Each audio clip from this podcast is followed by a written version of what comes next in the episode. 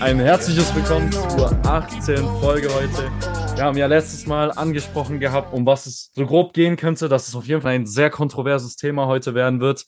Und ich kann euch nur so viel sagen, es wird um den heiß umstrittenen Andrew Tate gehen. Was sind unsere Meinungen dazu? Woher haben wir von ihm gehört? Und Erik, ich begrüße dich. Ich bin aufgeregt, weil ich habe super Bock, über Andrew zu reden. Und du wirst ja dann uns auch noch von der Struktur erzählen, aber jetzt erstmal Servus. Herzlich willkommen hier bei der achten Folge. Ich grüße dich, Marcel.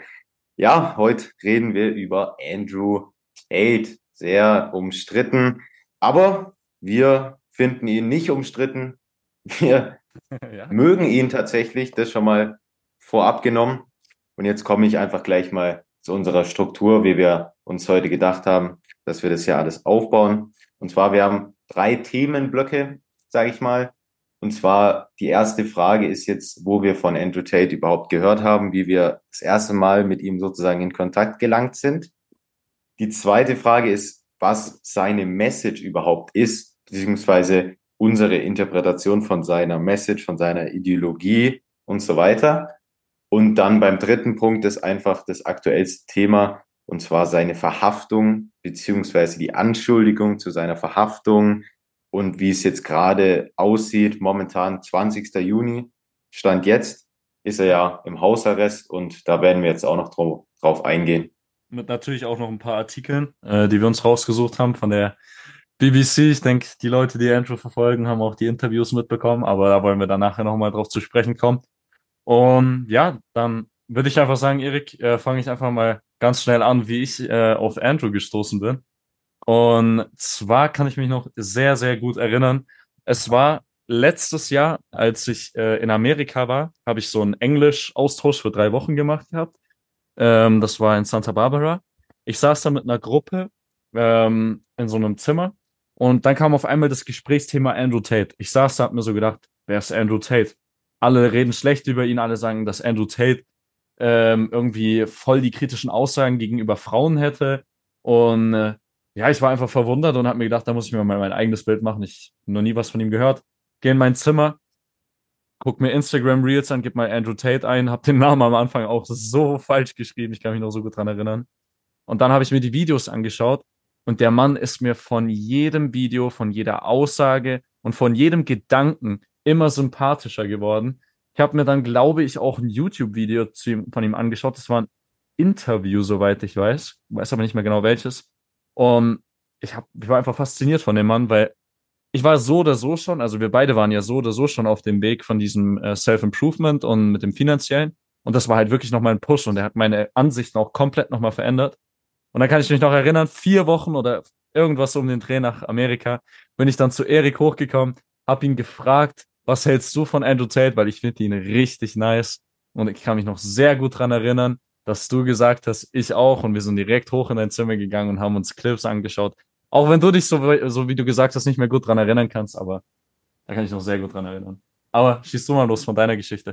Ja, also meine Story ist auf jeden Fall, ich habe ganz normal, wie ich es letztes Jahr noch getan habe, durch die Instagram Reels durchgeklickt und dann ist mir immer öfter ein Reel von Andrew Tate entgegengekommen. Und ja, die habe ich einfach angeschaut und dann, wie auch bei dir der Fall war, so gedacht, hm, eigentlich sind die Aussagen, wie ich finde, ganz zutreffend. Und ja, die gefallen mir, finde ich richtig. Und dann habe ich einfach auch persönlich bei YouTube nochmal einfach ein paar Videos mir dazu angeschaut, einfach Andrew Tate eingegeben, so geschaut, was da auch für Videos da über ihn sind, was vielleicht auch andere Leute zu ihm sagen und so weiter. Dann auch mal die ein oder anderen längeren Videos, also nicht nur diese bekannten Kurzclips, wo teilweise ja auch viel kontextlose Sachen drin sind, sondern auch wirklich längere Videos von ihm, Podcast und so weiter. Ja, und so bin ich einfach auf ihn gestoßen. Ich kann, ich kann mich auch noch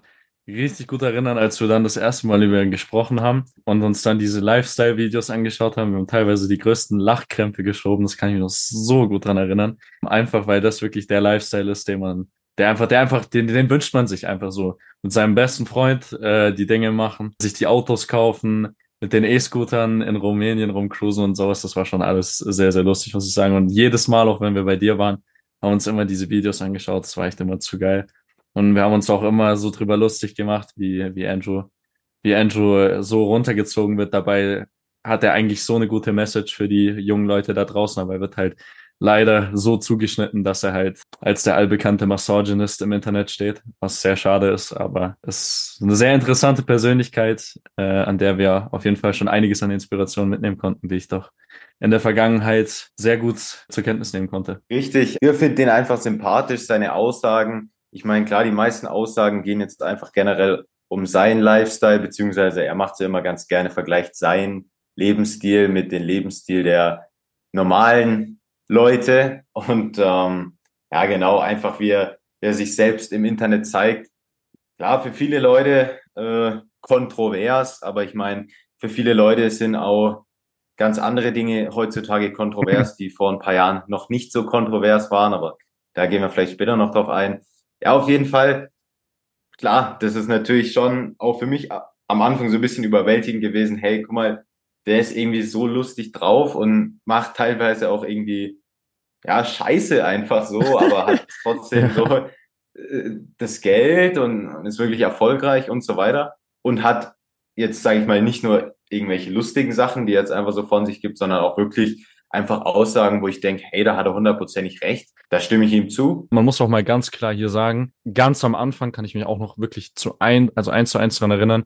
Ganz am Anfang waren wir noch mit einigen Aussagen von ihm eher unvertraut, weil wir noch nicht zu 100 Prozent immer so verstanden haben, was er damit meint. Aber ich kann mich auch erinnern, dass dann so Richtung Dezember letzten Jahres haben wir immer mehr von seinen Argumenten dann besser nachvollziehen können und mit der Zeit haben wir immer mehr auch seiner Perspektive zugestimmt. Das war nicht von Anfang an so, weil wir auch in diesen gewissen Bereichen, auch nochmal hier Referenz Mindset, noch nicht genügend Wissen hatten. Und einiges wurde mit der Zeit viel plausibler. Und mittlerweile gibt's wirklich nur noch die wenig, also sehr wenige Sachen für mich persönlich. Ich kann da jetzt nicht für dich sprechen, kannst ja gleich nochmal drauf zurückkommen. Aber für mich gibt's mittlerweile persönlich sehr wenig Dinge, wo ich ihm nicht zustimme. Ähm, ja, aber kannst ja mal kurz auch noch mal sagen, ähm, ob du, wie das bei dir ist einfach. Ja, also ich kann auf jeden Fall auch sagen, bei mir war es teilweise auch am Anfang so, dass ich manche Dinge nicht wirklich verstanden habe, direkt von Anfang an. Aber das ist dann bei mir auch mit der Zeit gekommen und die größte, sage ich mal, der größte Push, den es da bei mir noch gab, dass ich seine Messages besser verstanden hatte, war auch meine persönliche Entwicklung im Thema Mindset, im Thema vom Self-Improvement, kann ich mich auch noch sehr gut erinnern, weil es war auch so, wo ich wirklich mit Andrew Tate mich aktiver beschäftigt habe, habe ich mich auch gleichzeitig mit Hamza mehr beschäftigt und sozusagen Hamzas Video gesehen, die wirklich auch detailreich und wirklich, da ist auch wirklich sehr viel Wissen drin gewesen. Und dann dieses Wissen habe ich dann auch, dieses neu gewonnene Wissen habe ich dann auch eingesetzt, um das, die Sachen von Andrew Tate besser zu verstehen. Ja, das ist, das ist, ein, das ist ein sehr guter Punkt. Bei mir war es tatsächlich ähm, ab und zu mal halt diese Hamza-Videos, man hat sie halt einfach dann doch nochmal besser verstanden, einfach weil man noch mehr Perspektiven hatte. Und äh, bei mir waren es aber gar nicht so viel, die Hamza-Videos. Die hast du gegen Ende dann mehr geschaut wie ich. Ich habe dann einfach diese ganzen Podcasts von ihm gehört ähm, und habe da wirklich versucht, alle Emergency-Meetings durchzuhören. Jetzt vor kurzem kam ja auch mit PBD äh, dieser neue After Jail Podcast raus. Auch wirklich hier eine ganz große Empfehlung. Und ja, einfach diese richtig geilen Podcasts, äh, die Andrew schon mit verschiedensten Celebrities gemacht hat, war einfach echt immer interessant zu hören, auch vor allem mit Lea, ähm, die auch schon mit Robert Kiyosaki Podcast gedreht hat. Wirklich, also da gab es einige interessante äh, Sichtweisen, die er da geteilt hat. Und wie gesagt, er hat selber im BBC-Interview gesagt, wenn man ihm in der Länge, also bezogen auf der vollen Länge zuhört, dann wird man seine Argumente besser verstehen, als wenn man diese dummen Kurzclips nutzt, wo er als irgendeine Person zugeschnitten wird, die er eigentlich gar nicht ist. Wie gesagt, ich empfehle euch hier auch nur nochmal, hört euch die ganzen Podcasts an, hört euch alles, was er sagt, komplett an und nicht von diesen Kurzclips. Lasst euch von diesen Kurzclips nicht beeinflussen, sondern nur von dem, was er in der Länge sagt. Weil das ist wirklich wertvolles Wissen. Also das muss man auch sagen. Klar, wir haben uns natürlich auch am Anfang mit den Kurzclips auseinandergesetzt, weil wir ihn teilweise dadurch auch kennengelernt haben.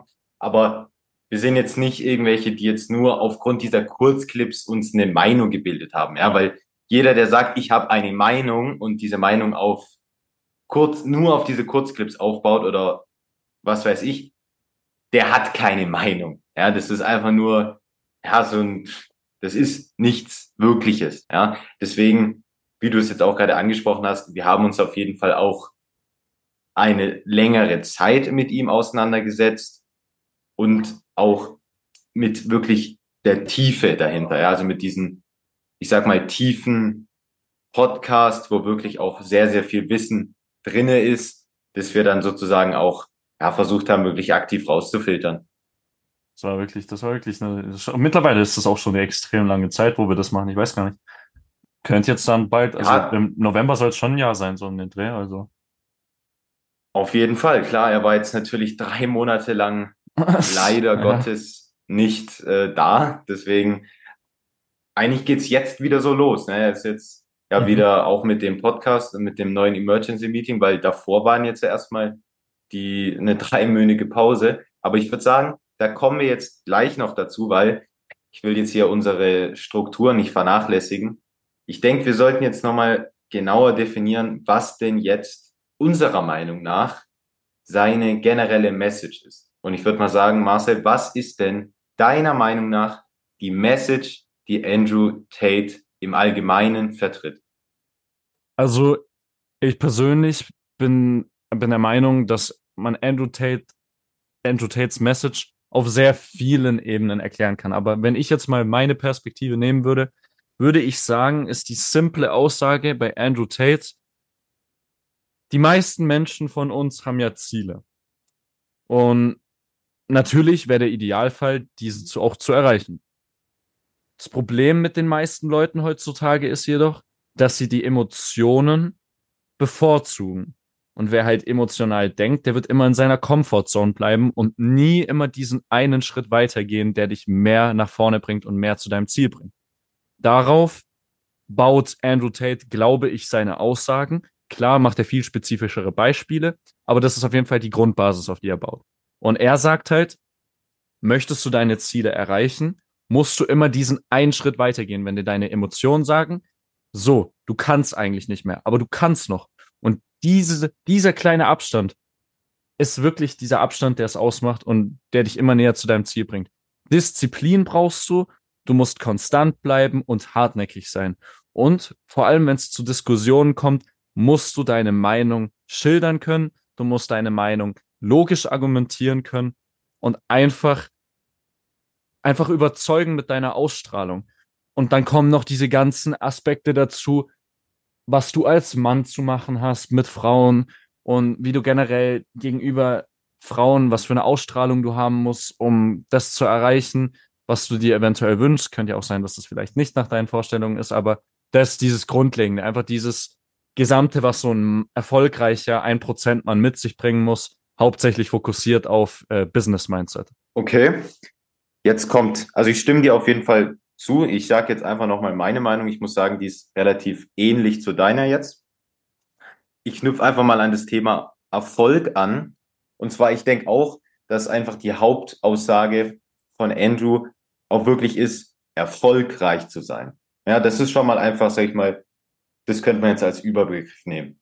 Wie werde ich erfolgreich? Und bei Andrew Tate jetzt natürlich speziell, wie werde ich als Mann erfolgreich? Und auch nochmal speziell auf Andrew Tate, wie werde ich als Mann finanziell erfolgreich? So, das sind jetzt wirklich, sage ich mal, die Hauptargumente beziehungsweise die Hauptaussagen von Andrew Tate.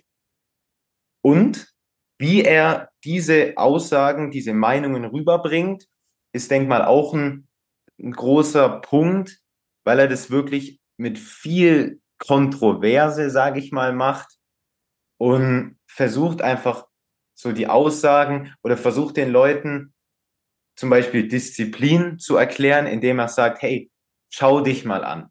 Wo stehst du aktuell?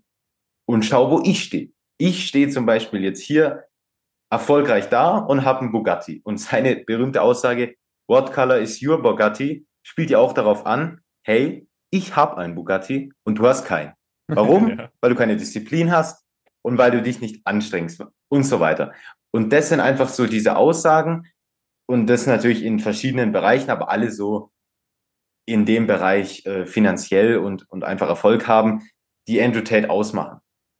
Und das ist auch, sage ich mal, jetzt dieser kontroverse Punkt an Andrew Tate, dass er wirklich sagt, hey, schaut mal euch an, ihr seid Loser und ich bin keiner. Ich bin erfolgreich und ihr nicht. Und das ist dann auch dieser Punkt, wo die Leute dann alle getriggert sind und sagen, ey Mann, das ist ja hier ein Arschloch und so weiter, das ist, ja, der, der triggert mich und ich fühle mich angegriffen. Und genau das ist wirklich dieser Punkt, wo dann auch, ja, Andrew Tate, wie ich denke, auch diesen Erfolg her hat, weil einfach seine Aussagen sind klar, klar definiert.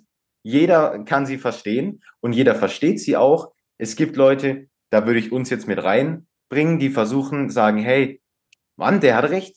Ich will einen Bugatti, aber ich habe keinen. Er schon. Ja. Er sagt, man muss diszipliniert sein. Dann sollte ich vielleicht mal meinen Arsch hochkriegen und jetzt auch versucht, versuchen, diszipliniert zu sein. Ja. Und es gibt dann aber halt noch die andere Seite, die sagt, hm, ja, nee, ich, ich will das ja irgendwie gar nicht. Und der, der greift mich jetzt wirklich an, weil der ist so kontrovers und der sagt es so in so einer aggressiven Art. Nee, nee, das, das will ich alles gar nicht. Und dann stempelt man den einfach so ab, ja, nee, es aber, ist irgendwie ein Arschloch, der sagt irgendwie komische Sachen. Aber man muss jetzt hier auch nochmal ganz klar sagen, die Leute, die Antworten solcher Art von sich geben, ich meine, das ist ja ganz einfach zu durchschauen. Dadurch, dass Andrew Tate den Mangel bei den meisten Menschen anspricht, den finanziellen Mangel, es ist einfach offensichtlich, dass die meisten Leute für die aktuellen Verhältnisse, wie viel alles kostet, zu wenig Geld haben und das spricht er an, weil die meisten Leute immer das Emotionale bevorzugen. Und es ist eben einfach mal härter im Leben, die Entscheidung zu treffen. Ich muss was machen, hart arbeiten. Nach der Arbeit mache ich noch nebenbei was für mein Business. Das ist einfach die harte Realität. Wer Erfolg haben möchte, muss heutzutage hart arbeiten. Und das wollen die meisten nicht wahrhaben. Und deshalb spricht er dort den Mangel, einen Triggerpunkt an. Ja, ja jetzt einfach nochmal, um, um die Message, das abzuschließen, wirklich, es geht einfach wirklich darum, dass er sagt, hey, wenn du erfolgreich sein willst, dann musst du das und das und das machen. Und das ist, das sind so die Aussagen und die Aussagen gibt es natürlich in verschiedenen Bereichen. Du hast ja vorhin auch schon angesprochen, zum Beispiel auch in dem Thema Frauen jetzt, also halt speziell für Männer, mhm. im, im, Thema Frauen und einfach im, im Thema finanziell, dass man dort erfolgreich ist, ja. Und wie gesagt, er tut da einfach immer verschiedene Beispiele immer sagen, was er halt denkt oder was seine Erfahrungen sind. Und ja, da die meisten halt diese Erfahrungen zum Beispiel von ihm auch gar nicht teilen und da sozusagen dann auch wieder das nächste Thema ins Spiel kommt, nämlich der Neid, dass sie selber nicht haben und so weiter. Ja. Da kommt dann auch sozusagen die ganze Gegenbewegung gegen ihn, weil er halt wirklich so bekannt ist und auch so offen sagt, wie erfolgreich er ist. Ja, und das sozusagen ja, ein kleines bisschen halt so, wie so ein Proll, das alles raus in die Welt spreadet. Ja, aber natürlich ganz bewusst und ist natürlich auch völlig in Ordnung. Aber viele Leute, ja, fühlen sich halt einfach angegriffen, weil sie halt auch absolut äh, da jetzt in ihrem Zimmer rumhocken und völlig emotional jetzt traurig sind, dass sie das alles nicht haben, aber sich dementsprechend jetzt auch nicht hinsetzen und sagen, hey, scheiße, ich muss jetzt wirklich mal hier was verändern, weil das wollen sie dann auch nicht machen, weil das ist natürlich dann auch wieder Pain. Und wie gesagt, die meisten Leute wollen diesen Pain dann gar nicht tragen. Und genau, das ist, denke mal, einfach so die Hauptaussage. Ja, klar. Weil ich meine, wie gesagt, Andrew Tate, er weiß ja auch, was er mit seinen Kurzclips, na, er weiß ja auch, was er mit seinen Podcasts und so weiter, äh, generell, was er einfach sagt, er weiß ja, was er damit macht. Er, wie du es erwähnt hast und wie ich es gerade eben auch schon gesagt habe, er greift die Leute halt an in dem Sinne, weil er ihren Mangel anspricht und damit macht er seine Reichweite. Und das ist auch wieder einfach klug, weil das, er nutzt einfach einfache psychologische Prinzipien aus. Und das ist, macht er, macht er meiner Meinung nach super gut. Und damit kann man auch extrem selektieren, wer dafür geeignet ist, zu den 1% zu gehören und wer nicht, also 1% finanziell gesehen.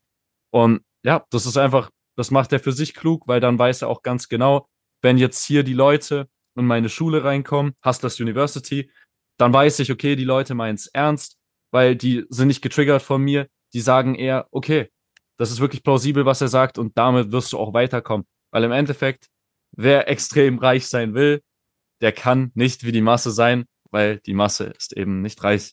Und das ist mein Fazit auch nochmal zu äh, Andrews Message und auf welche Art und Weise er sie rüberbringt. Und das meiner Meinung nach auf sehr gutem Wege. Und dann haben wir jetzt natürlich das erste Problem, das Kernproblem, was wir jetzt gerade schon angesprochen haben, dass die Leute sich angegriffen fühlen, einfach aufgrund der grundsätzlichen Psychologie, dass er ja sagt, hey, ich hab das und du hast es nicht. Schau mal, ich bin besser als du. Das ist schon mal das erste Problem, warum die Leute sich gegen ihn stellen. Und dann ist jetzt das zweite Problem, aufgrund wirklich dieser Denkweise, die vielen Leuten in den Kopf reingequetscht worden ist, mit dem Thema LGBTQ und was dieses Misogyny dann auch angeht, wegen dieser, ihr kennt es vielleicht auch, dieser neuen Woke-Kultur, dieser, oh, ich fühle mich direkt angegriffen bei allen Dingen und oh, jetzt sagt er irgendwas gegen das, was ich denke, gegen hier unsere große Bewegung, die ja wirklich ja, mittlerweile von allen Seiten her gepusht wird, also sozusagen oh. einfach die neue Masse. Es ist nicht mehr irgendeine Randbewegung, wo man sagt, ja, zum Beispiel jetzt die linke Randbewegung gegen die rechte Randbewegung, sondern das ist wirklich eine Bewegung, die mittlerweile eine Massenbewegung geworden ist. Und das Problem ist halt, Andrew Tate ist sozusagen generell gegen die Masse. ja. Und jetzt wurde die Masse sozusagen nochmal aufgehetzter gegen solche Aussagen von Andrew Tate. Und das haben wir jetzt sozusagen eine zweifache Hebelwirkung gegen Andrew Tate. ja. Und wirklich sozusagen der zweite Hebel, um den einfach genau zu erklären, ist halt einfach diese aktuelle Woke-Kultur, ja. dieses ganze LGBTQ und so weiter, dass man sagt hier, was weiß ich, es gibt ja mittlerweile in Deutschland, glaube ich, über 100 Geschlechter und so weiter. Und wenn man dann sagt, hey, du, sorry, du siehst, du bist für mich ein Mann, und dann, und dann sagt die Person, nee, aber ich bin aber ein Hubschrauber, warum sagst du, dass ich, äh, dass ich ein, ein Mann bin? Ich bin eigentlich ein Hubschrauber. Ich fühle mich wirklich jetzt gerade total angegriffen. Du, du beleidigst mich hier auf, auf höchster Ebene. Ah ja, das und, ist und, und dann sind halt, kommt es auch noch, ich gleich kannst du, ich will hier nur noch kurz zu Ende. Ähm, dann kommt halt dieses Problem ins Spiel. Andrew Tate, wie simpel er es halt immer rüberbringt, dass er sagt, hey du, du bist für mich ein Mann, du bist kein Helikopter, fertig aus. Hm? Dann sind die Leute, oh, ich bin doch aber ein Helikopter, schau mal, ich identifiziere mich hier, das, das geht gar nicht, was du machst. Das ist auch, das ist auch wirklich dieses ganze, ähm, ich muss irgendwie versuchen, Aufmerksamkeit zu erregen, weil mit dem Finanziellen schaffe ich es ja scheinbar nicht. Und das ist halt, das ist jetzt klar auch sehr, eine sehr grenzwertige Aussage von mir gewesen, aber das ist die harte Realität. Und ich sag für Andrew ist halt auch einfach wiederum der Fakt, was ihn zum Beispiel nicht stört, das hat er ja zum Beispiel auch in dem PBD-Podcast gesagt, er hat nichts gegen Schwule, Lesben, Transsexu Transsexuelle, Bisexuelle, whatever. Was ihn stört und was auch mich stört, und ich weiß nicht, wie es dir geht, aber ich glaube, das sollte auch ähnlich sein bei dir. Ja, mich stört's auch. Mich stört's auch, ich sag's gleich. Ja, das ist diese radikale Art und Weise, wie diese Leute ihre Meinung repräsentieren. Es kann nicht sein, dass wir durch eine Stadt laufen, wo junge Kinder sind im Jahre von ein bis zwei Jahren und da laufen Männer mit Hundemasken und einer Leine am Hals rum, die am Boden krabbeln und rumbellen. Sowas ist eine elendige Art und Weise, Kinder zu verstören und Kinder eventuell ein Leben lang, ein Leben lang in Angst zu versetzen. Und sowas finde ich schrecklich. Es ist nicht nur mit den Hunden oder sonstiges einfach, dass auf die Straße gegangen wird und jeder, der nicht deine Meinung vertritt, dann wird der direkt angeschrien, du bist gegen Schwule, du bist gegen Lesben, ah, und so weiter. Und dann wird direkt alles extremisiert. Und Andrew regt das auf, weil das eine Gefährdung für seine Kinder ist. Und das kann ich sehr gut nachvollziehen. Diese ganze Wow-Community ist nicht nur eine Gefährdung für unsere Kinder und generell für die generelle Kindheit, sondern für die ganzen jungen Leute, die so indoktriniert und extremst manipuliert werden, dass sie nicht mal mehr die Möglichkeit haben, für sich selber zu denken, eine eigene Meinung zu haben, die sie fest und logisch argumentieren können und somit ein Opfer der Gesellschaft, des Staats sind. Und sobald, sobald sie auf Probleme stoßen, sind sie nicht in der Lage, diese Hand zu haben und werden immer in der gleichen Schleife drinbleiben. Und das ist der Hauptgrund, warum unsere Gesellschaft aktuell an dem Standpunkt ist, wo sie ist. Niemand hat mehr Lust zu arbeiten in den kleinsten Berufen. Und das ist traurig. Und deshalb sehe ich es als nicht logisch für mich, geopolitisch gesehen, finanziell gesehen, sozial gesehen, in Deutschland zu bleiben. Und das ist auch der Grund, warum ich versuche, finanziell alles zu geben, um mich aus diesem Land rauszuhebeln und weg zu sein. Und ich weiß nicht, wie es dir geht, aber Andrew Tate geht's genauso wie mir. Und ich muss ehrlich sagen, ich bin auch durch Andrew Tate so ein bisschen auf die Fährte gekommen dadurch in die, über die letzten Monate. Aber ich glaube, du hast die ähnliche Meinung, wenn nicht sogar dieselbe. Ja, also das war jetzt ein relativ langer Dialog. Ich gehe nochmal zum Anfang. Und zwar generell das mit dem ganzen LGBTQ. Ja, das, wie gesagt, ich habe es ja gerade schon angesprochen. Es ist aus dieser Randbewegung wirklich jetzt auch durch die Medien und durch den Staat und durch die ganzen Firmen, die einfach nur auf den Hype aufspringen, weil wenn sich, sage ich jetzt mal, VW äh, die, die Regenbogenfarben ins Logo macht, dann ändert es rein gar nichts an irgend, irgendwelchen Umständen von diesen Personen, die jetzt irgendwie schwul sind. Da ändert sich rein gar nichts. Das ist einfach nur reine Marketingstrategie und die machen das nicht, ja. weil sie, was weiß ich, irgendwie so lieb sein wollen und so weiter. Ich meine, VW hat auch schon ganz andere Zeichen in ihrem Logo gehabt aus den vergangenen Jahren in Deutschland. Ähm, ich meine, vielleicht die Leute, die es wissen, wissen jetzt, welches spezielles deutsches Zeichen ich meine. Sprich, das wird einfach ähm, nur aufgepusht. Das ist eine große Blase, die einfach aktuell ja, aufgemacht wird und die aber, wie ich denke, trotzdem sehr bedrohlich ist, wie du es jetzt angesprochen hast, für einfach die aktuelle Jugend, die das, man versucht es ja rein zu quetschen, man versucht ja, dass man gar nicht mehr auf der Straße laufen kann, in, zum Beispiel in Städten oder irgendwo ohne, die Regenflagge wird ja genommen und einem wirklich ins Gesicht gedrückt. Die wird so zum Beispiel vom, also vom Staat ins Gesicht gedrückt, dass man, dass man gar nicht mehr durchschauen kann, dass man nur noch diese verblendete Welt, die wirklich von einer eigentlichen Randgruppe gekommen ist und jetzt wirklich sich so festgesetzt hat. Also das finde ich einfach schon, ich, ich finde es wirklich erschreckend und ich muss jetzt auch nochmal hier klar meine Meinung sagen.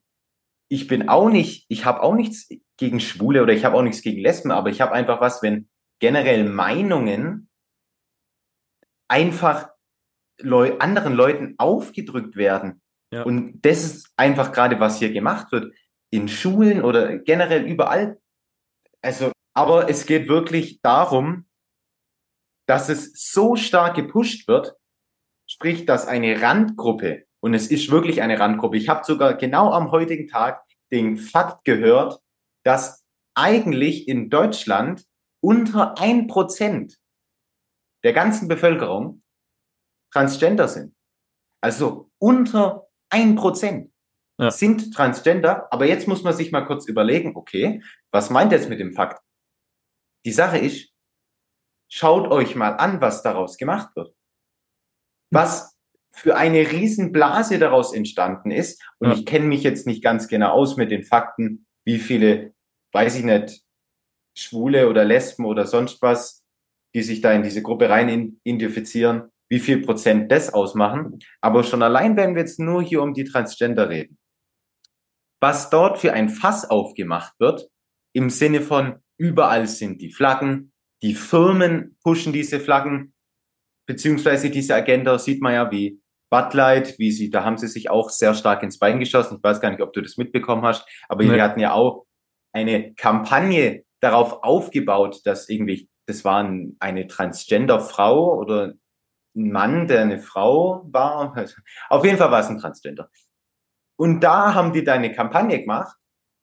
Die hat halt ganz einfach, ich glaube, Bud Light getrunken. Ja, halt Werbekampagne für Bud Light, ist ein amerikanisches Bier. Und dann haben sie mitbekommen, hey, eigentlich ist unsere Zielgruppe eigentlich erwachsene Männer, die mit ihrem Pickup-Truck in Amerika rumfahren und nebenbei ein Bierchen trinken. Oder sonst wo ein Bierchen trinken. Geil. Das haben sie dann mitbekommen und haben sich gedacht, du, jetzt haben wir aber eine Werbekampagne gemacht, wo wir nur aufgrund der aktuellen Agenda, weil das halt gerade der Hype ist, haben wir jetzt gesagt, nee, wir machen da jetzt hier die Regenbogenflagge drauf und nehmen jetzt hier diese Transgender-Frau. Und ich kann, ich weiß gar nicht die genauen Zahlen jetzt, aber ich meine, ich habe noch im Kopf 15 Prozent ist der Umsatz zurückgegangen äh, nach dieser Kampagne. Also da sieht man einfach mal, hey, anscheinend wollen das ja gar nicht so viele Leute. Natürlich. Das unterstützen ja anscheinend gar nicht so viele Leute. Ja? Aber nichtsdestotrotz, und das ist auch der Teil, den ich nicht in Ordnung finde, wird's in den Schulen ein aufgedrückt, hey, schau mal, so und so. Klar. Oder egal wo, also ich habe es ja vorhin angesprochen, wenn ich in ein Geschäft reingehe oder was weiß ich, da wird mir das direkt präsentiert und ich frage mich auch, hey, wie soll das den Personen helfen? Natürlich. Was, was, ich meine, in mir persönlich löst das nichts aus. Ich denke jetzt nicht, oh, jetzt bin ich hier zum Starbucks gegangen und habe jetzt hier gesehen, ja, auf dem Kaffeebecher ist jetzt eine Regenbogenflagge. Oh, stimmt, ich meine, ich sollte netter zu schwulen oder Transgender-Personen sein. Jetzt bin ich netter zu diesen Personen aufgrund dessen, dass ich die Flagge gesehen habe. Und jetzt werde ich noch netter, weil ich die Flagge jetzt noch 56 Mal noch einmal sehe am heutigen Tag. Jetzt ändere ich meine Meinung. Nur wegen dieser Flagge. Ich persönlich mache das nicht. Weiß nicht, vielleicht machen das ja irgendwelche Leute.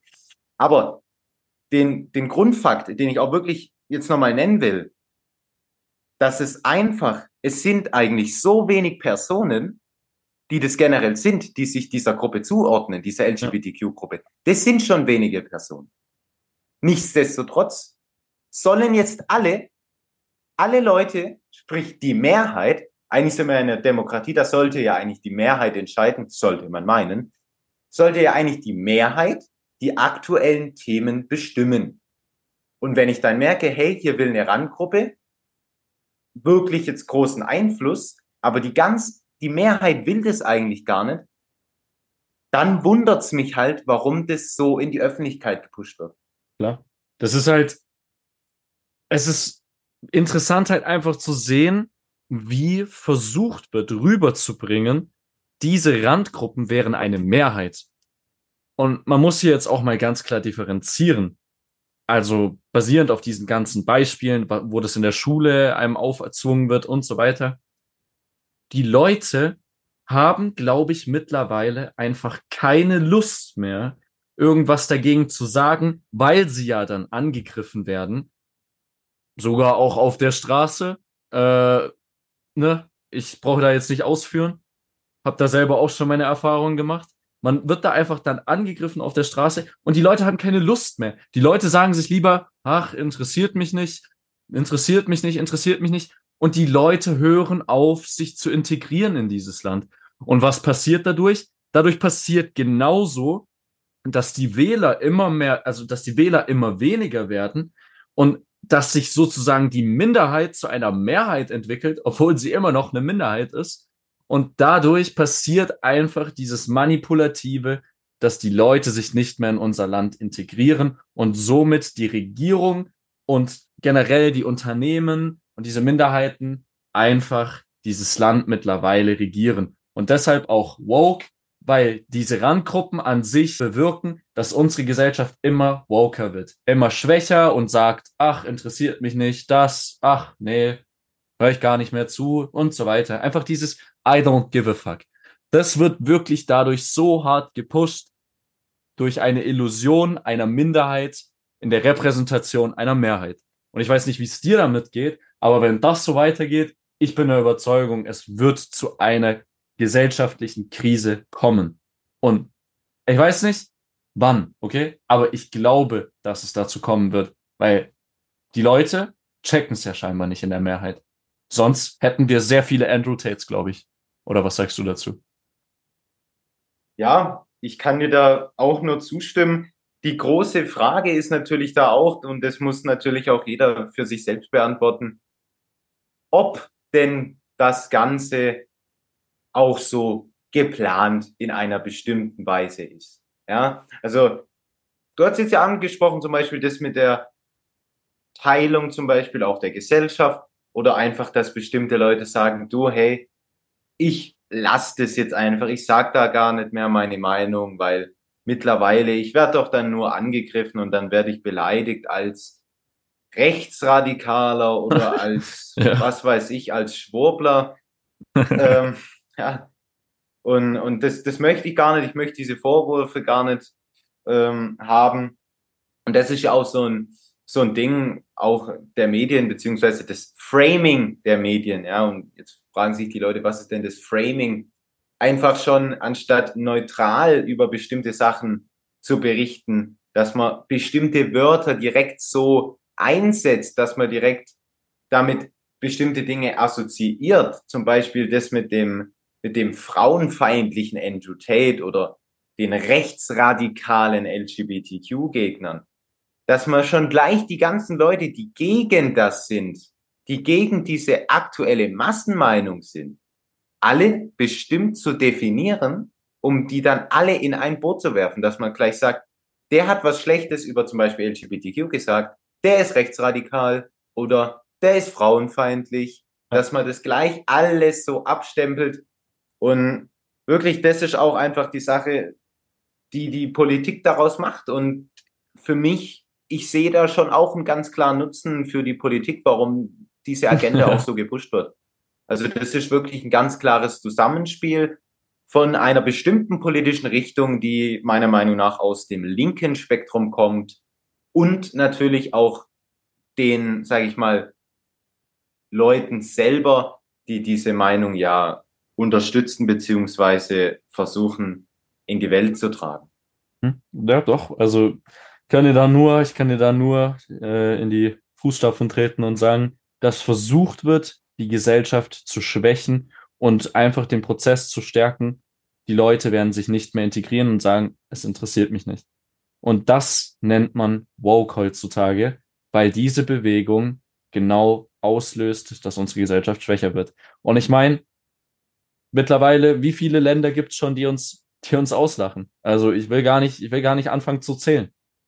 Fängt, glaube ich, schon Ja. an. Fängt, glaube ich, schon. Ich, ich brauche gar nicht irgendwelche Länder aufzählen, aber also euch sollte es schon bewusst sein, wenn ich einfach nur Katar anspreche, wie lächerlich das alles ist. Äh, will ich aber auch gar nicht ausführen, weil jeder weiß, was wir da abgezogen haben. Und, ne, also, Ja. einfach die, die Welt, also mittlerweile die Welt lacht über uns. Ja, aber mach weiter. Klar, klar, also das ist jetzt nochmal ein lustiger Fakt, den du da angesprochen hast. Ich weiß gar nicht mehr genau, welche unserer ähm, beleuchteten oder erleuchteten PolitikerInnen, es war ja eine Frau, deswegen setze ich auch ganz klar das Gender-Sternchen. Ich weiß nicht, vielleicht identifiziert sie sich auch als etwas anderes als eine Frau. Ich weiß nicht, sie hat ja über 100 Möglichkeiten.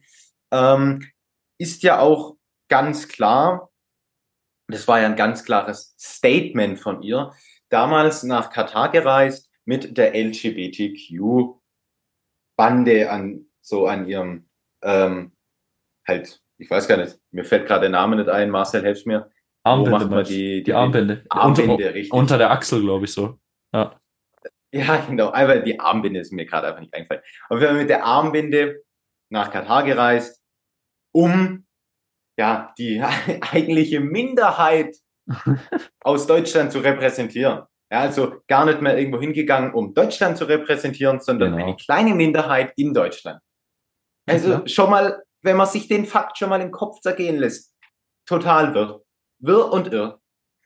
Auf jeden Fall ist sie schon damals dahin gegangen und auch wieder so ein, so ein Fakt, den man damit äh, nochmal ansprechen, ist dieses Pushen dieser Meinung in andere Kulturen, weil man ganz genau weiß, hey, diese Länder sind muslimisch geprägt und die haben bestimmte Ansichten.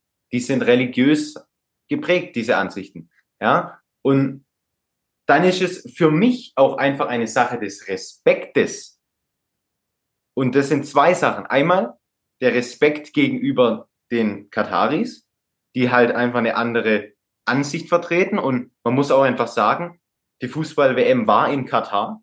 Ja, ist einfach Und so. wenn man eine WM in Katar macht, hat man sich auch an die Regeln in Katar zu halten. Und es ist ganz einfach. Weil wenn die Fußball-WM in Deutschland ist, dann hält man sich an deutsche Regeln und wenn es in Katar ist, an die Regeln von Katar. Das erstmal ist ein ganz einfacher Fakt. Und dann auch noch eine Sache des Respekts auch an eigentlich das eigene Volk, an Deutschland selber, weil ich habe es jetzt ja gerade schon angesprochen. Sind es wirklich so viele Leute in Deutschland, die sagen, hey, wir brauchen diese Binde. Die wollen wir, dass die in die Welt getragen wird. Ich glaube nicht. Ich glaube nicht, dass so viele Personen sagen, hey, ich möchte unbedingt, dass jetzt die deutsche Nationalmannschaft oder diese bestimmte Politikerin jetzt mit dieser, dieser Armbinde irgendwo hingeht. Ja?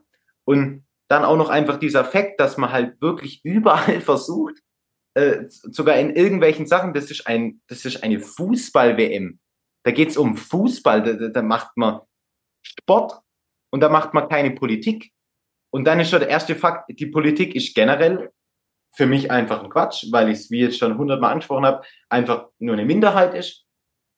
Und zweitens, finde ich, gehört sich das einfach nicht, wenn man respektlos einfach irgendwo hinstiefelt und sagt, hey, schaut mal hier, das muss ich jetzt hier tragen, das, ich push das einfach auf euch, diese Meinung. Und jetzt habt ihr auch diese Meinung.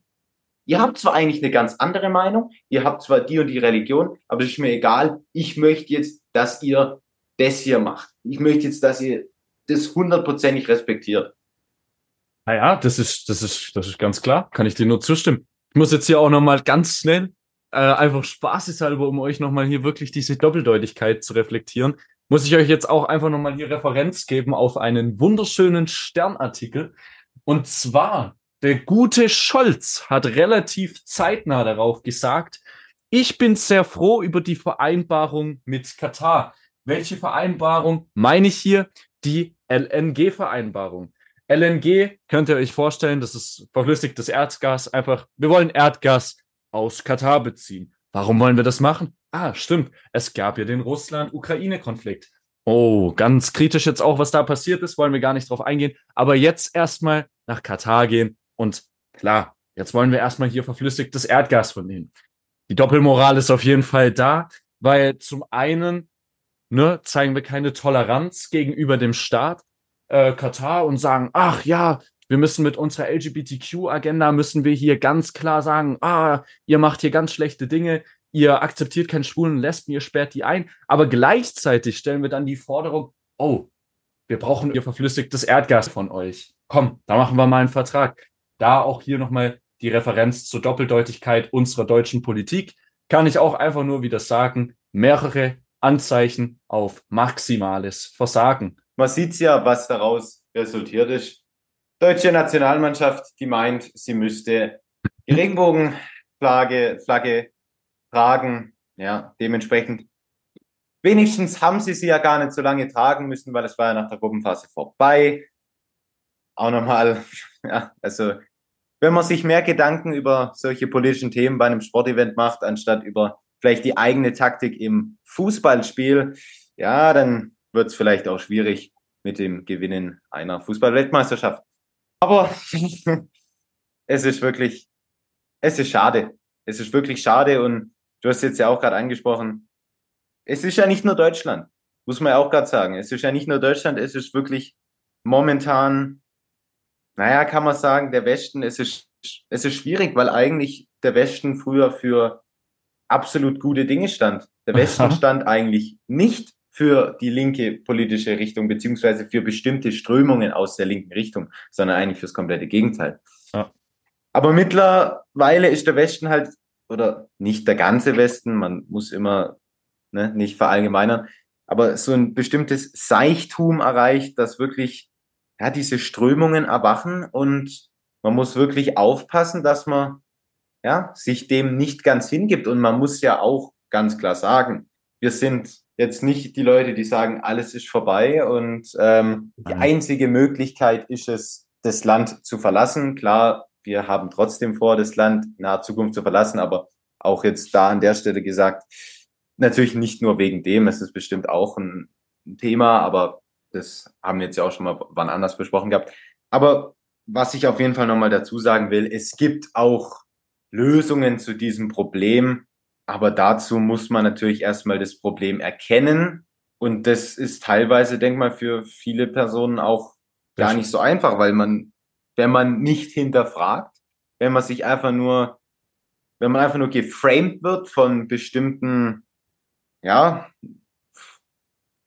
bestimmten Meinungen von, ja, von den verschiedensten Dingen, seien es jetzt irgendwie Berichte von der Tagesschau oder was weiß ich, von bestimmten Zeitungen, die auch Framing einsetzen. Klar, man muss da schon selber ein bisschen aktiver werden und sich auch verschiedene Meinungen anhören und sich dann selber ein Bild machen. Und dann muss man zu sich selber mal wirklich sagen, hey, was denke ich denn darüber? Was ist denn meine eigene Meinung, die ich mir aus den ganzen Quellen zusammengesucht habe und jetzt mir erdacht habe? Ja, doch, doch, doch. Da, da bist du auf jeden Fall auf einer gute, auf einer guten Fährte unterwegs. Und wir wollen hier auch jetzt nochmal ganz klar äh, euch mitteilen, das alles waren jetzt mehrere Beispiele, die wir euch gegeben haben, ähm, die wir durchblickt haben, äh, aufgrund von den Perspektiven, die uns Andrew gegeben hat. Und klar, wir haben jetzt nicht spezifisch die Message von Andrew besprochen. Ähm, dann würde der Podcast aber auch gar kein Ende mehr nehmen. Wir haben jetzt mal das oberflächlich genommen, aber das, was er spezifisch gesagt hat, haben wir bei diesen politischen Beispielen in Deutschland jetzt mal angewendet und haben halt selber wirklich diese, diese Doppeldeutigkeit erkannt und haben uns gesagt, das ergibt für uns alles keinen Sinn mehr. Wir sind dahinter gekommen, was die Intention von dem Ganzen ist, was betrieben wird hier in Deutschland. Und das auch einfach auch nochmal extremst zugrunde von Andrew. Ich würde sogar sagen, mir hat er, was das betrifft, so ein bisschen sogar auch geholfen, weil ich glaube, ich von alleine auch irgendwann dran drauf gekommen wäre. Aber schon es schon wenig länger gedauert, wenig länger gedauert hätte, weil ich auch bei der einen oder anderen Sache noch indoktriniert war, was gewisse Dinge betrifft. Ähm, aber da bin ich auf jeden Fall sehr dankbar für. Was ich jetzt auch nochmal als letzten Punkt nochmal sagen will, zwecks dieser Gegenströme, die sich jetzt ja auch entwickelt haben. Klar, auch Andrew Tate ist Teil dieses Gegenstroms und ja, eigentlich ist es gar kein wirklicher Gegenstrom. Es ist eigentlich nur, sag ich jetzt mal, die Normalität, die wieder gefordert wird. Ja, weil wir sprechen ja gar nicht davon, jetzt in eine andere Richtung nochmal zu gehen, sondern eigentlich in die alte Richtung, eigentlich wieder ganz normal zurück zu den Ursprüngen. Und man muss wirklich sagen, es gibt auch schon zum Beispiel in Amerika auch wieder größere Gegenströme, zum Beispiel der Governor DeSantis, falls einem das was sagt, ist ja auch schon in diesem Themenbereich involviert, dass er dort aktiv gegen dieses LGBTQ und alles vorgeht. Und ja, das ist, was jetzt auch nochmal wichtig zu sagen ist, dass man sich auch dementsprechend dafür einsetzen kann, dass sich diese ganze Agenda nicht weiter ausbreitet. Also, dass es sich auf jeden Fall auch lohnt, wenn man dort, sage ich jetzt mal, aktiver wird. Und dass es jetzt nicht sozusagen alles hier, das spreadet überall hin, aber man kann nichts dagegen machen. Es ist auf jeden Fall auch möglich, etwas dagegen zu unternehmen. Ja. Also, Erik, du hast jetzt nochmal den abschließenden Punkt zu dem ganzen LGBTQ-Thema gemacht. Aber wir haben uns ja am Anfang auch eine Struktur vorgenommen, die wir äh, gut durchgeplant hatten. Und zwar wollten wir noch auf die Verhaftung zu sprechen kommen. Weil die ist ja aktuell auch sehr heiß umstritten. Und da gab es auch einige Vorfälle, die für den einen oder anderen sehr interessant sein können, aber für den einen oder anderen auch gut sein können, um es gegen ihn zu verwenden. Aber, äh, Erik, mach einfach mal weiter, weil ich glaube, du hattest da gerade eben, als wir noch vor dem Podcast gesprochen hatten, paar gute Punkte, äh, wie wir an das äh, Ganze rangehen. Und ich glaube, äh, dann überlasse ich dir das jetzt einfach mal den Anfang. Und äh, ja. Ja. Also generell erstmal, warum wurde er erstmal verhaftet? Das war ja auch schon, ja, sage ich mal, ein großes Thema. Und es geht ja grob darum, dass ihm Menschenhandel vorgeworfen wird. Und wie im Genauen, es, er soll ja angeblich, ich sage da jetzt auch angeblich, weil es sind momentan nur Anschuldigungen, es ist ja noch überhaupt zu keiner Verurteilung gekommen, also es sind einfach nur Anschuldigungen, ist ja noch kein Verurteilter. Also die Anschuldigungen waren beziehungsweise sind, dass er halt Frauen angeblich emotional manipuliert haben soll, dass sie zu ihm nach Hause gekommen sind und dann dort für ihn Sexualpraktiken ausgeübt haben vor einer Kamera, um ja einfach Geld zu verdienen. Und die Aussage ist halt einfach, die da jetzt gegen ihn verwendet wird, dass gesagt wird, hey, du hast Frauen emotional manipuliert, dass sie für dich arbeiten und das wird dann halt dementsprechend so als Menschenhandel mhm. deklariert und das ist jetzt hier momentan die Anschuldigung. Und was man da ganz klar dazu sagen muss, er wurde ja verhaftet im Dezember und soweit ich weiß, sind die Gründe, warum er genau verhaftet worden sind, wie er jetzt selber in dem Interview noch gesagt hatte, ja erst später ihm wirklich gesagt äh, geworden. Ja, also ja. da war er schon längst aus seinem Haus geholt und dann wurde ihm das teils auch auf Rumänisch gesagt. Die Sprache spricht er nicht, obwohl er in Rumänien wohnt. Also er kann die Sprache nicht und dann wird ihm, er wird dann nachts geweckt und wird dann gesagt, hey du, ähm, du musst jetzt mitkommen und du weißt gar nicht, was sind überhaupt die Anschuldigungen? Warum muss ich jetzt hier mit den Behörden mitgehen? Ja, und, und er hat ja dann, er hat ja dann auch nochmal ge gesagt gehabt, dass er da gerne eine englische Übersetzung haben würde, weil, ne, ist ja logisch. Also ich würde auch nicht gerne ein Blatt bekommen, wo alles auf Rumänisch steht und da steht, was ich gemacht habe und ich kann es nicht identifizieren. Was meiner Meinung nach auch am Anfang gewollt wäre und hätte er nicht nachgefragt, wäre das alles Teil des Plans gewesen. Ähm, auch nochmal hier kurzes Anhängsel. Wenn ihr wissen wollt, woher wir diese Information haben, hört euch nochmal den äh, Podcast von PBD an, der geht fünf Stunden, wo er mit Tristan Tate und Andrew Tate geredet hat. Und ja, da kann ich dir auf jeden Fall auch nur zustimmen. Äh, das war wirklich, was, was sie da teilweise auch wieder abgezogen haben. Meiner Meinung nach alles Teil des Plans. Und um dann jetzt auch nochmal auf die aktuelle Zeit zu sprechen zu kommen. Ähm, aktuell befindet sie sich ja in diesem Hausarrest. Also die dürfen nicht ihr Haus verlassen. Ähm, ich glaube sogar auch, irgendwas wird auch in, also ich glaube, ich meine, ich habe vor kurzem einen Artikel gelesen, ähm, dass irgendwie auch noch in fünf von sechs Fällen nichts bewiesen werden konnte? Oder korrigiere mich, wenn ich da falsch ja, also es wurden, äh, es wurden von diesen sechs Anklagepunkten mittlerweile fünf fallen gelassen. Sprich, es gibt zwar jetzt noch einen Anklagepunkt, der jetzt gerade noch besprochen wird, aber es wurde, der Hauptteil der Anklagepunkte wurden fallen gelassen mittlerweile, ja, das ist richtig. Okay. Ähm, und ja, dann ist ja jetzt aktuell diese Zeit gewesen, wo er dann jetzt immer in diesem Hausarrest war. Und ne, in der Zeit, während er im Knast war, wurde seine, wurden seine Manager ja auch oft von der BBC, von dem, von dem guten äh, News-Unternehmen aus äh, UK, mehrmals angesprochen, äh, ob sie denn ein Interview bekommen würden.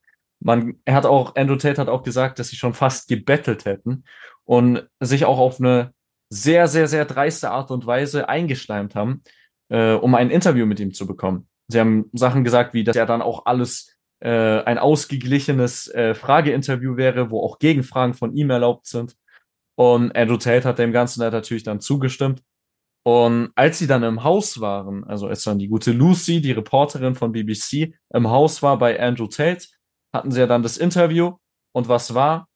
Ja, im Endeffekt waren Gegenfragen dann scheinbar doch nicht wirklich erlaubt.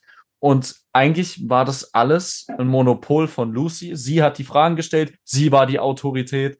Alles, so wie es nicht vereinbart war, meiner Meinung nach mit der Hauptabzielung, Andrew wieder als den heutzutage allbekannten Misogynist darzustellen, so wie er in den Kurzclips dargestellt wird.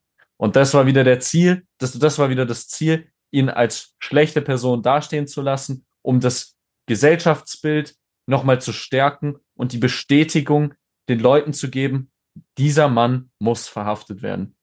Und ich weiß jetzt nicht, was deine Meinung dazu ist, Erik, aber mich interessiert es auf jeden Fall extrem. Ja, also man muss auch noch dazu sagen, das Interview von der BBC selbst war ja zwölf Minuten lang. Und das eigentliche Interview, weil Andrew Tate hatte das auch selber mitgefilmt, also es war nicht nur der Kam die Kameras der BBC an, sondern auch seine eigenen. Und sein Video war 34 Minuten lang und das BBC-Interview war 12 Minuten lang. Und ja, das ist, sage ich mal, auch schon ein großer Aspekt, wenn man natürlich so ein Interview macht und dann wirklich große Teile des Interviews schlicht und ergreifend gar nicht benutzt. Ja, und wenn man sich die beiden Interviews einfach mal anschaut, also besonders der letztere Teil ist halt eher im, also da wird Andrew Tate eher im positiven Bereich dargestellt und halt der Anfang ist halt, wie du gesagt hast, das waren Fragen.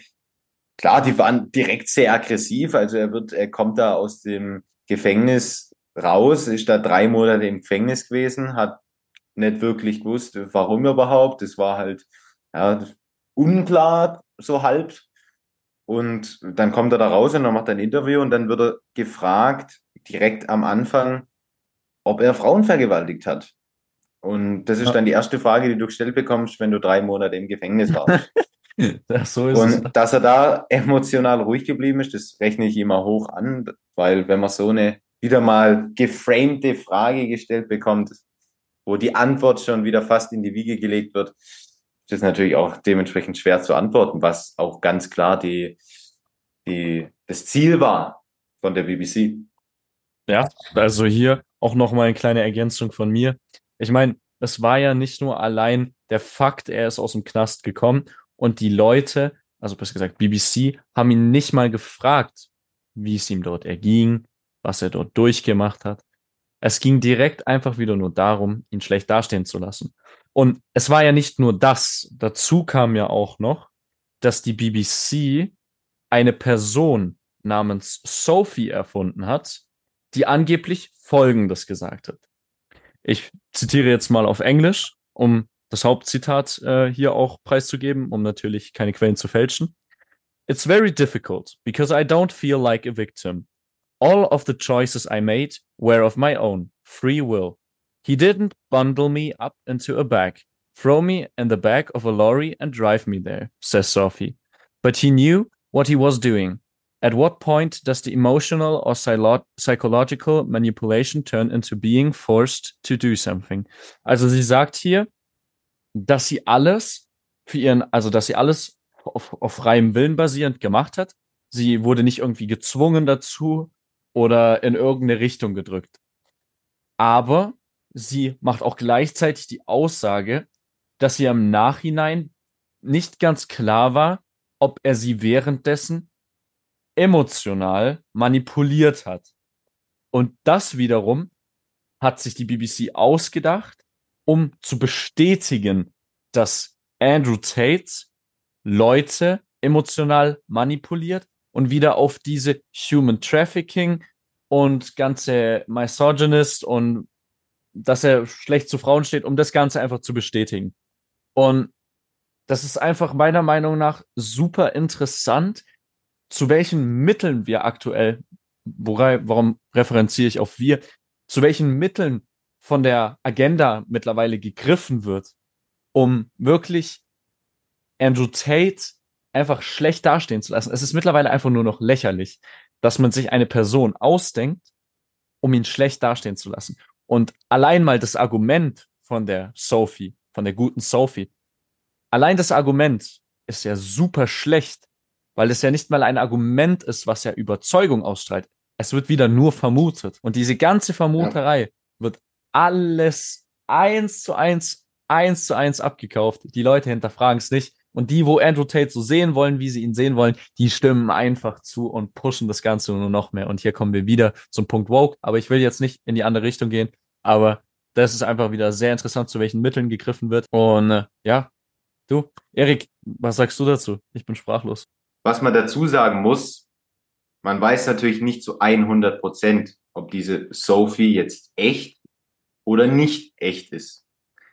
Wenn man sich jetzt mal genau überlegt, könnte man natürlich zu dem Schluss kommen, nicht echt ist, aufgrund dessen, da gesagt wird, diese Sophie hält sich zurück, man weiß nicht genau, wer sie ist, also es gibt kein Bild oder irgendwie ein Video, wo sie das genau schildert und so weiter, sondern es ist sozusagen ein Anonymus, der halt gesagt wird, hey, Sophie hat das und das gesagt.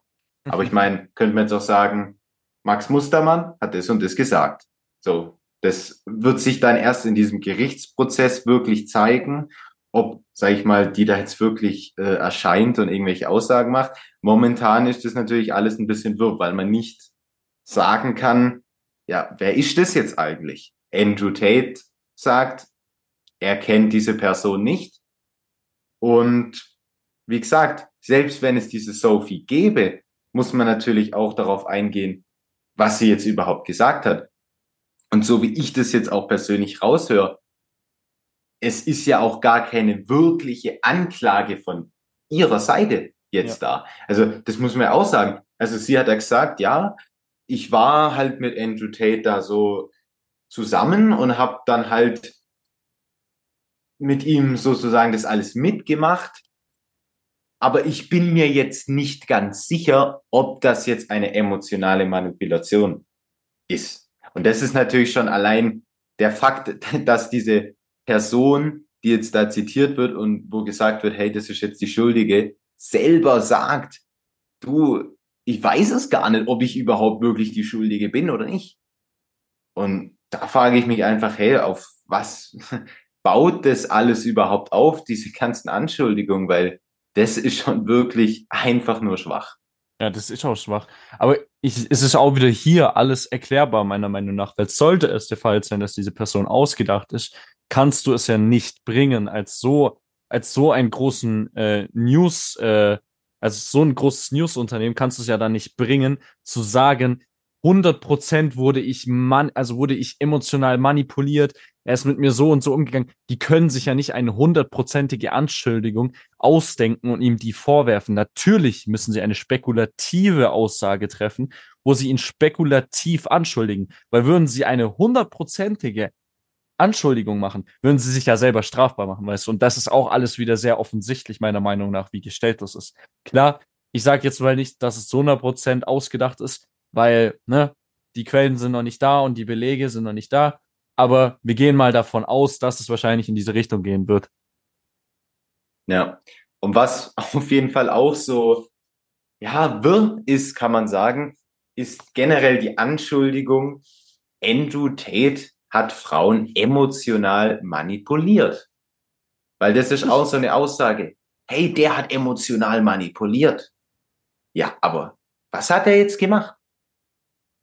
Emotional manipuliert, was ist das überhaupt? Kannst du mir das definieren? Weil persönlich emotionale Manipul Manipulation ist ja nicht objektiv. Das kann man ja nicht sagen, wenn das und das gemacht wird, ist es eine emotionale Manipulation. Weil manche lassen sich einfacher manipulieren und manche vielleicht gar nicht. Also ist das generell schon mal subjektiv. Und subjektive Meinungen bei solchen Themen, das ist generell schon mal wirklich sehr schwer. ja. Und zum Beispiel, ich meine, wenn jetzt zum Beispiel Andrew Ted gesagt hat, hey, komm zu mir, ich habe, was weiß ich, was Schönes zu essen bei mir im Haus, ist das dann schon emotionale Manipulation, weil er sagt, du, guck mal, ich habe hier was zu essen, wir können was essen. Ist das jetzt schon emotionale manipuliert oder muss er sagen, oh, ich habe 2 Millionen Bugatti, komm jetzt zu mir oder oder wann ist wann ist man denn emotional manipuliert? Weil ich meine, das kommt ja, manche sagen dann, oh, ist mir doch egal, ob du einen Bugatti hast, oder manche sagen, oh, wie geil, dass du ein Bugatti hast, jetzt will ich zu dir kommen. Das ist ja total subjektiv. Das, der eine meint so, der andere so. Ja, also scheinbar ist es ja auch schon, wenn du jetzt gerade Bugatti ansprichst, ich mache hier wieder eine Referenz zu Lucy. Scheinbar ist ja auch ein Bugatti und eine Zigarre. Scheinbar sind das ja Anzeichen oder Charaktereigenschaften eines Misogynist. Wie gesagt, ich mache hier nur eine Referenz von Lucy ich denke, jeder, der diese Aussage hier gerade von mir logisch hinterfragt hat, wird sehen, wie wirklich, wie, wie wirklich doppeldeutig diese Aussage ist und wie lustig das einfach ist, was sich da teilweise an Argumenten rausgesucht wird. Und ja, ich kann da eigentlich auch nur noch sagen zu, ich find's lustig. Und äh, man hat ja auch mehrmals im Inter äh, Interview gesehen, wie sich wirklich Andrew da dieses Lachen wirklich äh, verdrücken musste, weil das wirklich einfach teilweise die wirklich schwächsten Argumente sind. Und ja, einfach nur wirklich lustig zu sehen, zu welchen Mitteln gegriffen wird und vor allem, äh, wie durchdacht diese Mittel sind. Weil alles sehr einfach nachzuverfolgen ist, wenn man logische Zusammenhänge erkennt. Aber du, dieses Wissen ist halt auch wieder ein Ergebnis langer und harter Arbeit und Disziplin, die leider die wenigsten von uns haben heutzutage. Und deshalb haben ja. wir auch diese Leute, die die ganze Zeit gegen Andrew schießen und die Politik bestätigen. So, ich möchte jetzt hier auch nochmal ein ganz wichtiges Argument bringen. Eigentlich mein letztes Argument jetzt in dem Thema von der ganzen Verhaftung, was ich aber auf jeden Fall auch noch wirklich als wichtig empfinde. Und zwar, man weiß ja, Andrew Tate ist ja in Amerika geboren und hat deswegen natürlich auch einen amerikanischen Pass. Und normalerweise müsste man ja meinen, dass der amerikanische Pass in solchen Fragen wie zum Beispiel einer Verhaftung in einem anderen Land, wo irgendwie mal unschuldig jetzt irgendwie in den Knast gekommen ist und das ist alles, ja, sag ich mal, in irgendwelchen Entwicklungsländern passiert und dann kontaktiert man im Normalfall jetzt die Botschaft, die in dem Land ist, oder das wird halt irgendwie anders kommuniziert. Und dann wird halt hier vom großen Bruder Amerika gesagt, du, ihr habt da einen Staatsbürger von uns, jetzt rückt den mal raus, weil sonst habt ihr gleich ganz andere Konsequenzen. Und die wollt ihr nicht. Und ja, man würde jetzt natürlich denken, hey, Andrew Tate ist ja auch ein amerikanischer Staatsbürger. Warum ist denn bei dem nichts passiert? Ja. Und ich weiß jetzt gar nicht mehr, ob er das speziell im Interview erwähnt hatte oder nicht, aber es ging auf jeden Fall auch um die Frage, dass er die amerikanische Botschaft auch irgendwie, oder ich weiß gar nicht, ob es er selber war oder der, oder der Anwalt, aber es gab auf jeden Fall auch die Diskussion, warum denn die amerikanische Botschaft nichts gemacht hat. Also nicht irgendwie gesagt hat, hey, den wollen wir jetzt unbedingt da rausholen. Ja, also wir haben halt sozusagen einfach zugeschaut und die Macht, die sie hätten, schlicht und ergreifend nicht eingesetzt. Ja, und was jetzt meine, das ist jetzt eine kleine Überleitung von mir auf einen Zeitungsartikel, der das Thema ein bisschen mehr beleuchtet, sprich dieses, diese amerikanische Perspektive aus das Ganze. Und da zitiere ich jetzt hier einen Artikel von der New York Times. Und zwar, ich lese es jetzt einfach mal vor. Ich lese hier die deutsche Übersetzung vor. Und zwar, ohne Druck der Vereinigten Staaten, Herrn Tate zu untersuchen, sagte Frau Kabuska, ich bin mir nicht sicher, ob die rumänischen Staatsanwälte ihn jemals berührt hätten. So, und wer ist diese Frau?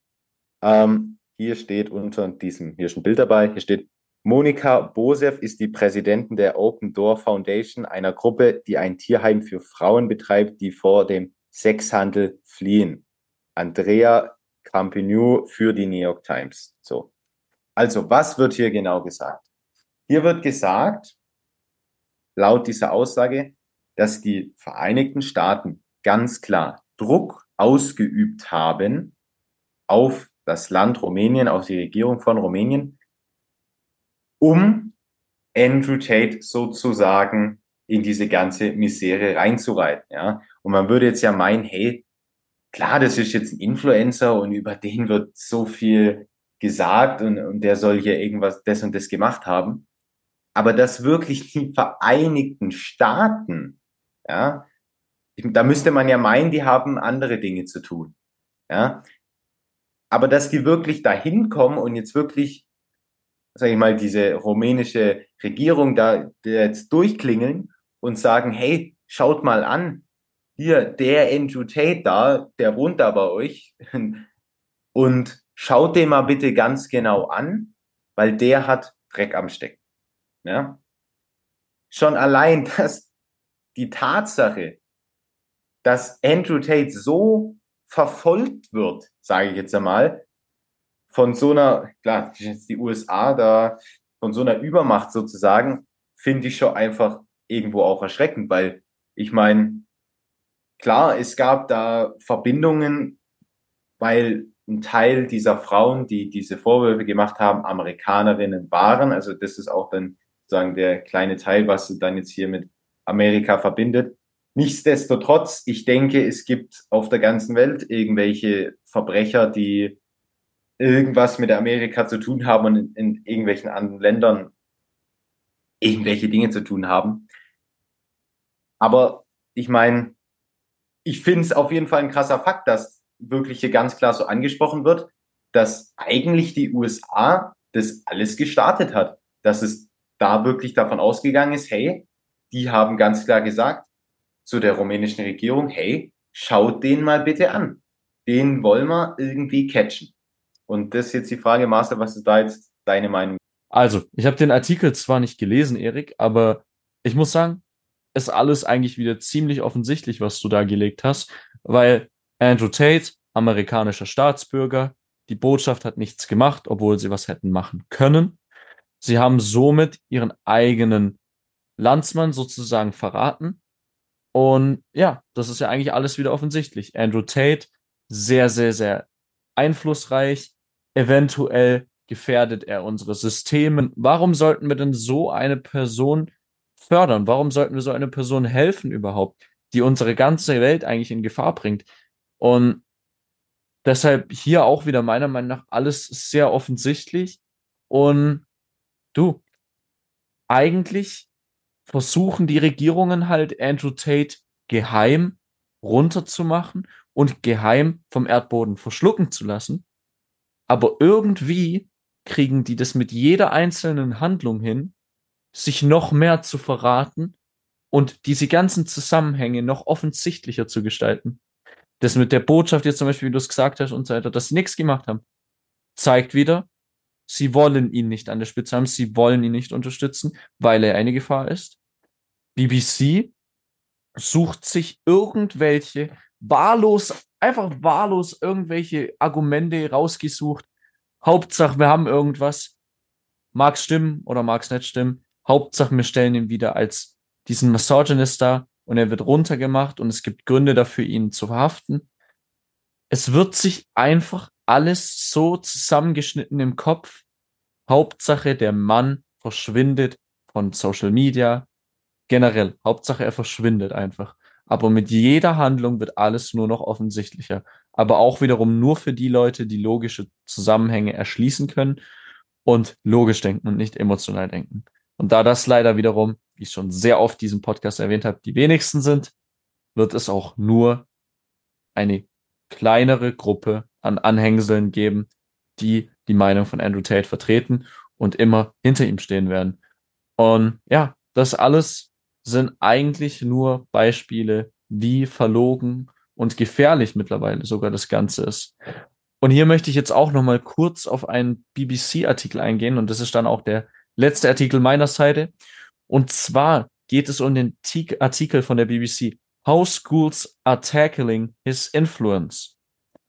Und ich werde den Artikel jetzt einfach mal kurz zusammenfassen. In dem Artikel geht es darum, die Schulen in der UK behaupten, dass der Andrew Tate ein wirklich so gefährlicher Einfluss für die Schüler wäre, dass sich die vor allem die Jungs sehr schlecht entwickeln würden und dass es ein sehr schlechtes Vorbild wäre. Die Schulen wären auch angeblich schon an Konzepten, wie sie natürlich den Einfluss von Andrew Tate regulieren können und wie dieser weniger schlimm auf diese Schule, auf die Schüler wirken könnte. Und allein schon, allein schon die Feststellung oder allein schon die Behauptung, Andrew Tate wäre von Relevanz als Schulthema, ist schon wieder auch sehr interessant einfach. Und ich kann hier nur zusammenfassen, alle Handlungen machen das Ganze immer mehr offensichtlicher. Und ich bin deshalb auch der Meinung, dass es zu keiner Verhaftung für Andrew Tate kommen wird, einfach weil es nur noch lächerlich ist. The truth will always win. Da bin ich auch wirklich der Überzeugung, weil du hast jetzt wirklich das auch nochmal gut zusammengefasst es ist wirklich einfach so, diese ganzen Anschuldigungen. Ich meine, es wurden jetzt ja auch schon fünf von den sechs fallen gelassen, das heißt ja auch schon mal viel, aber ich denke wirklich, dass sich das trotzdem zum Guten wenden wird. Und ähm, das hoffe ich auch wirklich, weil alles andere wäre auch wirklich, also da wäre, dann wäre ich da auch sprachlos, sage ich dir ganz ehrlich, und dann wüsste ich auch, dann wäre ich auch erstmal baff, da könnte ich mir auch vorstellen, die ganze Community und du auch. Also ich meine, da wären wir Ja, glaub, alle auch schon ziemlich geschockt, wenn es jetzt wirklich trotzdem zu dieser Verhaftung und Verurteilung wirklich kommt, weil da wüsste jeder, hey, das ist absolut nicht fair und ja, das ist natürlich auch kein faires Spiel. Ich meine, es ist Andrew Tate gegen alle, gegen ziemlich große Gegner auch, muss man wirklich sagen. Und ähm, ich hoffe wirklich, dass die Wahrheit ans Licht kommt und die Wahrheit gewinnt, weil ja, alles andere wäre wirklich unvorstellbar. Ja. Aber das einfach nochmal als abschließende Meinung von mir. Ich denke, ich denke und ich hoffe, dass wir in ein paar Wochen hoffentlich dann auch schon eventuell nochmal einen Podcast zu Andrew Tate machen können, wo wir sagen können, dass alles vorbei ist, dass er jetzt wieder ganz normal auf freiem Fuß ist und wieder sein Content machen kann und seine Emergency Meetings und wieder mit seinem Bugatti rumfahren kann, den er dann hoffentlich auch wieder zurückbekommt. Und ja, ja das hoffe ich wirklich für ihn und generell, ich hoffe es für die Welt, für die Gerechtigkeit. Und ja, ich denke, das ist doch ein ganz guter Abschluss, den wir jetzt hier noch zu unserer langen Podcast-Folge hier noch haben. Und Mhm. Marcel, dann würde ich sagen, sehen wir uns wieder beim nächsten Podcast und ciao. Servus, Leute, haut rein. Und seid gespannt, es geht eventuell weiter mit Andrew. Wir werden sehen. Servus. I am absolutely not really sure I'll be found innocent. I know the case better than you. I know it intimately and you don't. I have seen all the criminal files and the evidence against me and you haven't. I know the truth of what happened and you don't. And I'm telling you absolutely and utterly, I've never hurt anybody. The case that's been put against me is completely and utterly fabricated. And I'm never going to be found guilty of anything.